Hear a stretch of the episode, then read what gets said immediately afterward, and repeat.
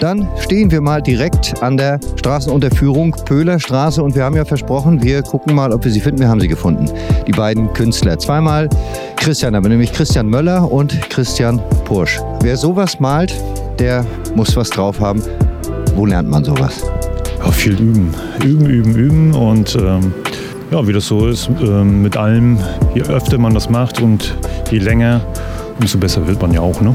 Wir gehen mal rüber zu Christian, den müssen wir auch mal fragen, weil er ist ja nicht ganz unbeteiligt daran. Auch bei dir ist es auch so oder musste man dich überreden dazu? Nee, man musste mich nicht über. Ich bin Feuer und Flamme, ich bin total glücklich, äh, dabei zu sein. Ein Teil davon zu sein, ist ja für Wismar auch nicht unrelevant, so ein Projekt. Und ja, ich habe das auch nicht gelernt. Ich habe einmal angefangen, 94, rumprobiert. Ich habe gemerkt, Graffiti war nicht so meins, habe das eine lange Zeit nicht gemacht, aber es erfüllt mich, macht mir Freude und deswegen bin ich immer dabei, wenn ich gebraucht werde. Jetzt haben wir im Vorgespräch schon mal uns unterhalten und haben festgestellt, dass die Graffiti-Szene, ich hoffe, ich sag, formuliere das richtig, dass das nicht irgendwie böse rüberkommt, ist so ein bisschen in den Fokus gerückt. Das war ja früher so, nee, reden wir nicht drüber. Und jetzt auf einmal ist es ganz populär, wohl auch durch die kleineren Kunstwerke, die wir schon haben. Wie habt ihr reagiert, als man euch gefragt hat, ob ihr das machen wollt? Nee, 2019, glaube ich, war das äh, der erste Kontakt äh, übers Bauamt. Ähm, und haben dann dieses Projekt vorgestellt und mit der Idee, das, äh, die großen Wände hier zu bemalen. Und das reifte dann halt über die Jahre und letztes Jahr wurde es dann halt konkreter und dann mussten die ersten äh, Entwürfe erstellt werden, die dann von unserer Graffiti AG hier in Wismar in der Zusammensetzung mit verschiedenen Firmen und der Stadt äh, dann ausgewählt wurden und dann finalisiert. Und Jetzt gibt es ja schon viele Expertisen von euch, wenn wir Stichwort Hochbrücke, also Mühlenteich, wenn wir mal so ein bisschen Stromhäuser gucken. Aber das ist doch eine Größe. Ja, das sind jetzt hier um die 170 Meter und äh, auf drei Wände, also dreimal 170 Meter, knapp.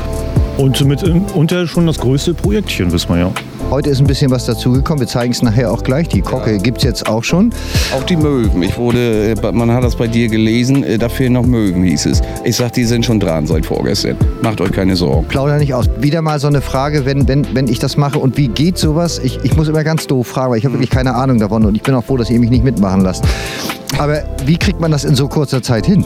Naja, äh, da gehört schon eine Menge Vorbereitung dazu. Ne? Es müssen Skizzen äh, gemacht werden, das muss äh, im Maßstab übertragen werden. Es ist viel rumprobieren auch, es ist viel abgemesse. Also da steckt äh, sehr viel Arbeit drin, drin, die der normale Bürger gar nicht sieht. Der denkt sich, man stellt sich dahin mit der Dose und einfach geht das los.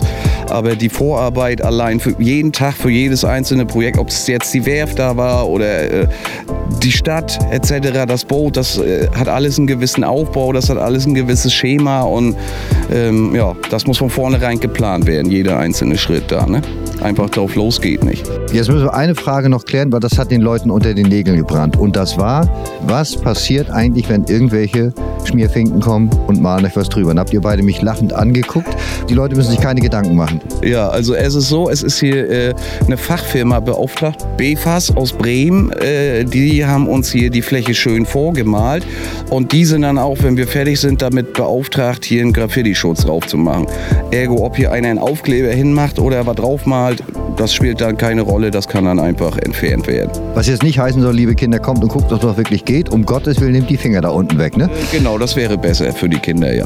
Ne? Sonst gibt es eine Hand über. Liebe Kinder. So, dann die finale Frage, weil viele sagen, in diesem atemberaubenden Tempo, das sieht schon kurz nach Finale aus. Wann wird es fertig sein, ohne die Leute verleiten zu wollen, illegal auf die Baustelle zu kommen?